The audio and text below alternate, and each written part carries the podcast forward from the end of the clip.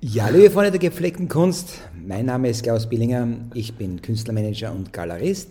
An meiner Seite heute Tom Lohner, ich bin Künstler, ein wenig auch Galerist und wir sitzen hier in unserem Studio in der Baker House Gallery hier in Graz in der Herrgott Wiesgasse 125. Und wir haben heute bei unserem Podcast zwei Themen. Mhm. Und wir wissen jetzt ganz ehrlich nicht, wohin uns der Podcast führen wird. Aber das ist immer das Spannende. Ja, also unser zweiter Podcast, ja, man, man glaubt es nicht, wir sind schon angelangt bei Podcast Nummer zwei. Und wo wir Fragen beantworten. Wo wir Fragen beantworten, genau, richtig. Ja. Und ähm, wie schon gesagt, ähm, zu, äh, zu Beginn möchte ich euch auch sagen, wenn ihr Fragen habt, dieser Podcast ist auch wirklich dafür da, dass wir eure Fragen beantworten. Wenn ihr Fragen habt bezüglich Kunst oder Kunstmanagement oder Marketing in Kunst oder was auch immer, was, wo, bei dem ihr glaubt, wir, wir können euch da helfen, schickt uns die Fragen. Mhm. Und somit würde ich mal sagen, fangen wir gleich an, oder? Ja. Denn äh, uns, kam, uns wurde die Frage zugetragen, Klaus. Wie kann ich von meiner Leidenschaft leben als Künstler? Ja, und das ist eine Frage, die wir beide oft gestellt bekommen. Du, ich bin ja Künstler. ich, ich künstle nur. naja, die Art und Weise, wie du eine Galerie führst, ist ja auch schon Kunst, mhm. weil man muss ja auch vorweg sagen, keiner von uns beiden hat Kunst studiert. Wir sind Autodidakt. Ja. ja. Und wir haben sehr viele Sachen gemacht, bei denen äh, uns andere Galeristen oder Künstler, die schon das studiert haben, äh, abgeraten haben. Die haben gesagt, hey, passt auf, so geht das aber nicht. Oder ah, du hast die Idee, das ist nett, aber so funktioniert das nicht in der Welt der Kunst. Und wir haben trotzdem äh, einfach unser Ding gemacht, weil wir haben gesagt, weißt du was, ähm, ja, wir probieren es trotzdem und ich muss ganz ehrlich sagen, dass fast alles von dem irgendwie doch geklappt hat ja. oder wieder daraus gelernt haben. Ja. Ja. ja. Aber wie hast du das damals gemacht, dass du von deiner Leidenschaft leben hast können? Wie ähm, hat es bei dir angefangen? Naja, ich habe Klaus Billinger kennengelernt. Danke. Der hat gesagt, Ende des Podcasts. ja. Und Klaus, aber Klaus hat mir so wichtig zu verstehen gegeben, äh, setz einen Fokus. Setz einen Fokus. Weil ich habe damals noch, ich habe Grafikdesign gemacht und habe gemalt. Und Klaus hat zu mir gesagt, weißt du was, das mit der Kunst ist wunderbar, aber, aber du kannst nicht beides machen. Die Leute verstehen das nicht genau. Ähm, was du machst, machst du Kunst oder machst du, ähm, machst du Grafikdesign? Und aus diesem Grund setzte ich meinen Fokus auf die Kunst. Ich habe mir nur Zeit genommen, um Bilder zu malen und das war auch sehr gut, denn somit habe ich meinen Stil noch weiterentwickeln können. Und da kommen wir schon, glaube ich, zum, zum ersten wichtigen Punkt. Die Entwicklung eines guten Stils, also oder eines wiedererkennbaren Stils, wo man sagt, ah ja, ja, das ist, das ist jetzt der, der typische Lona. Oder Florian Kriechbaum. Ja. Ja, also du brauchst etwas, bei dem die Leute dich wiedererkennen. Du brauchst ganz, ganz stark etwas, bei dem die Leute sagen, das ist dein Stil. Der eigene Stil, finde ich, der ist sehr wichtig. Bei dir sind es ja die nicht vorhandenen Augen. Wie, wie bist du auf das gekommen damals eigentlich? Ich wollte eigentlich etwas machen, bei dem die Leute nicht vorbeigehen können. Ich, hab, ich war schon immer Fan der 20er und 30er Jahre, deswegen habe ich auch so ein bisschen so diesen, dieses Neo-Art Deco in meinen Bildern, aber es war zu wenig. Und ich habe gewusst, weißt du was, Augen sagen so viel aus über eine Figur und wenn ich die rausnehme, dann, dann ist es, es ist spooky. Es ist dann etwas, da kann es nicht vorbeigehen. Und ich habe statt Augen diese großen diese, diese Tore in, in die Seele der Figur halt geschaffen, wie ich das halt immer so nenne. Und da mache ich dann eben Dinge rein, die so diese Figur bis hier repräsentieren, vom, vom Gefühl her. Ja. Und die Augen sind ja, wie wir wissen, auch ziemlich kontrovers. Weil entweder mhm. liebst du das oder du magst das überhaupt nicht, weil, weil man oft äh, äh, weil es oft sehr, wie du sagst, mhm. spooky mhm. sind, oder? Ja, genau, es, ist, ja. es hat ein bisschen was von Voodoo und das ja. ist schon gut so. Aber es gibt ja es gibt andere Künstler auch. Ja, wenn wir jetzt zum Beispiel, was wir draußen hängen haben, äh, beim John Betchinger, der halt sehr mhm. abstrakt malt, äh, ja. man erkennt aber trotzdem immer, hey, das ist ja John Betchinger. Obwohl es abstrakte Kunst ist. Ja, und ja. das ist, zeichnet sich aus, meiner Meinung nach, durch die Farbgebung, die Art und Weise, wie die Farbe auftragt, schüttet, spritzt oder so. Und zu guter Letzt natürlich mhm. auch die Blümchen. Das ist richtig. Ja, die ja. drinnen sind. Also das ist, und, und eben bei, bei, bei allen berühmten äh, äh, Künstlern, die erkennt man einfach. An Roy Lichtenstein erkennt man, an Warhol erkennt man. Ja? ja und deswegen, ja. äh, mhm. denkt euch, wenn ihr, wenn ihr malt, was würde mich einzigartig machen? Ja, aber vielleicht ist es sogar schon etwas, das ihr gar nicht seht, weil einige Leute haben schon zu mir gesagt, hey, ich erkenne deine Werke äh, und ich habe das gar nicht gewusst, was das ist und andere haben dann gesagt, pass mhm. auf, du hast aber immer deine Pfeile und deine Geometrie und mhm. die Flächen und da habe ich mir gedacht, ah, okay, schau, das ist gut, dass die mir das gesagt haben und dann habe ich das rausgeholt. Also ja, das Produkt selbst ist die ja. beste Werbung. Der, ich glaube, der nächste Punkt äh, der nicht auszulassen ist, ist, ähm, wie verkaufe ich meine Werke? Weil du musst ja davon leben können. Gell?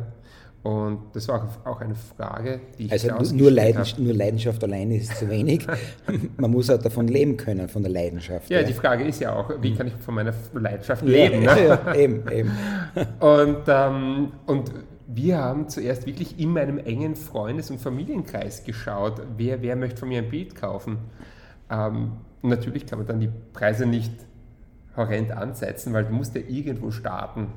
Das, mhm. das, das, Schlimmste ist, wenn du auf ganz vielen teuren Bildern in deinem Atelier sitzen bleibst. Ja, ähm, also ich glaube wirklich, wenn man so anfängt und bei seinen Freunden, denen das zeigt und die sagen, wow, das ist so geil und das ist so super toll, das Bild, äh, dann fragt man einfach, hey, äh, willst du es abkaufen? Ja. Und wenn er sagt, hm, nein, dann weiß, dass es doch nicht so super geil ist.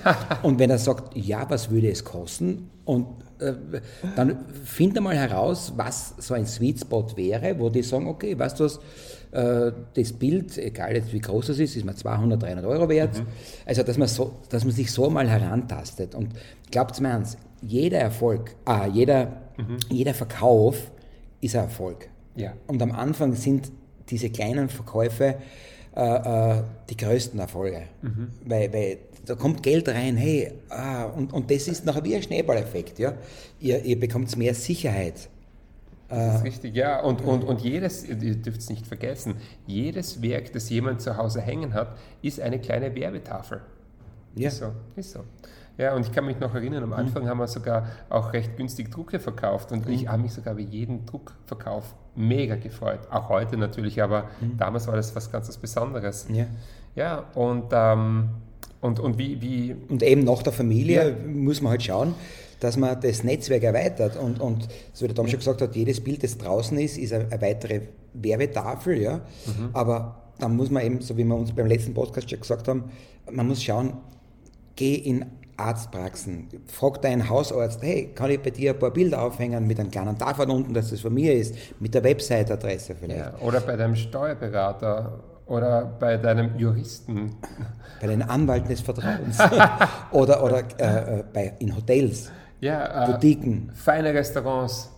Ja, Restaurants, genau. Ja. In der Dönerbude ist es vielleicht ja, nicht so gut. Ja, aber vielleicht sogar in einem Kino oder so, wo auch, wo auch immer. Ja. Äh, so, schaut, überlegt euch, wo geht meine Zielgruppe hin und seid mutig, geht's raus und repräsentiert eure Kunst stolz, weil es kommt keiner nach Hause und klopft an die Tür und sagt, hey, ich habe von dir noch nie was gehört, ich möchte deine Bilder ausstellen.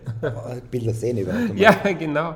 Aber da kommen wir zur nächsten Frage eigentlich, die uns ja. gestellt ist, weil äh, gestellt wurde und wir beantworten meistens nur eine Frage, aber das passt da sehr gut dazu.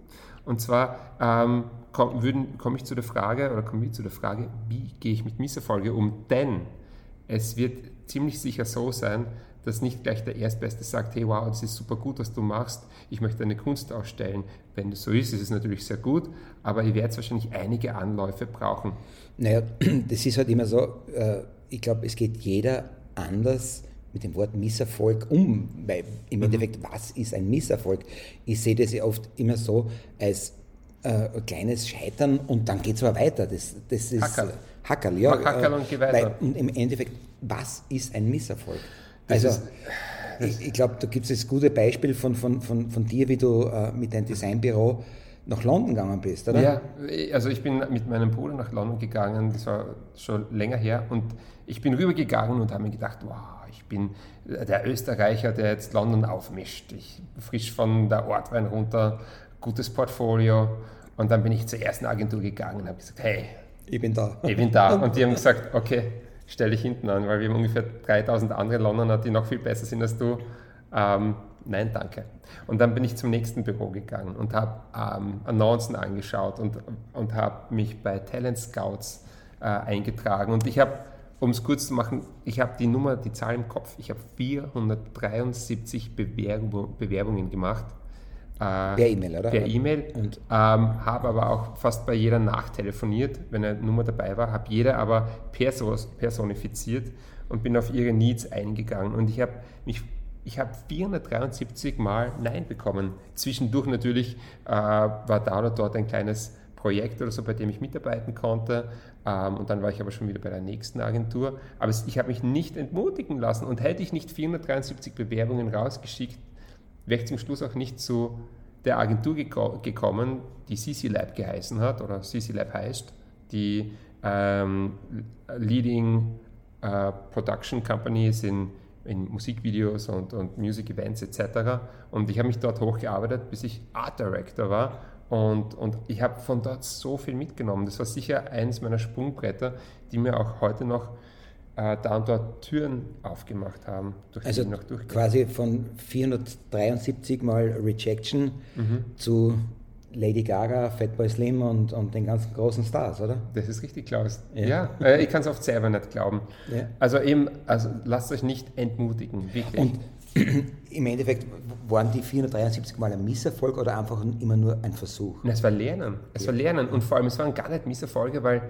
bei 473 Bewerbungen habe ich ja doch dann zwischendurch, äh, ich glaube, es waren so fünf bis sieben kleine Jobs bekommen. Also, weißt du, da wird, probiert, wird man einfach ausprobiert und bei, bei Romilly Swire, das war eine Agentur zwischendrin, da, da war ich dreimal dort und die sind auch heute noch gute Freunde von mir und die, die machen das Management von Mariah Carey und was Gott das allem, also Foo Fighters damals kann ich mich erinnern.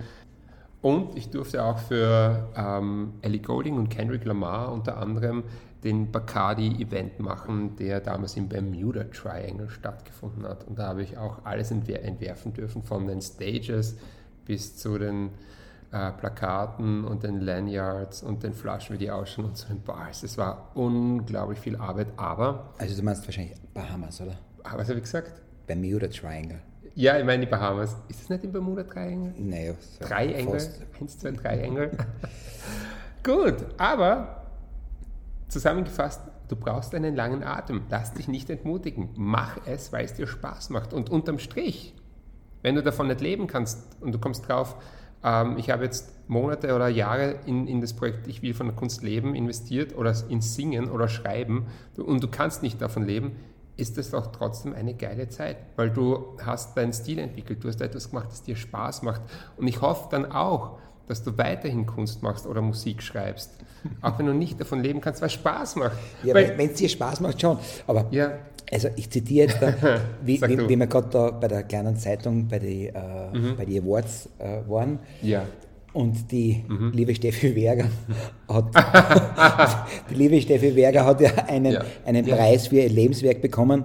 Und wie sie gefragt worden ist, ob sie den Jungen einen Rat geben kann, hat sie ein paar tolle Ratschläge gegeben, aber sie hat zum Abschluss gesagt, nur wenn alle sagen, dass du nicht singen kannst, dann kannst du wahrscheinlich wirklich nicht singen. Ja, dann lass es, hat sie gesagt. Ja. dann lass es. Ähm, ja, aber dann lass es für die anderen. Wenn du gerne in der Dusche singst, singst genau, du selber. Genau, und dann ja. singst du zu Hause. Ja, ja. Vielleicht haben Steffen nicht da andere Ansichten, mhm. Äh, aber ich sage auch, wenn ich nicht von meiner Kunst leben könnte, würde ich es noch immer nebenbei tun, was mir so viel Spaß und Freude bereitet und ich hätte halt einen anderen Job. Genau, das ist das Wichtigste. So ist es, genau. In diesem Sinne, äh, stellt uns Fragen weiter. Ja, vielen Dank fürs wir, Zuhören. Ich hoffe, ihr habt viel lernen können, viel mitnehmen können. Wie schon Klaus gesagt hat, wir freuen uns über jede Frage, die reintrudelt. Und wir wünschen euch wieder mal einen wunderschönen Tag.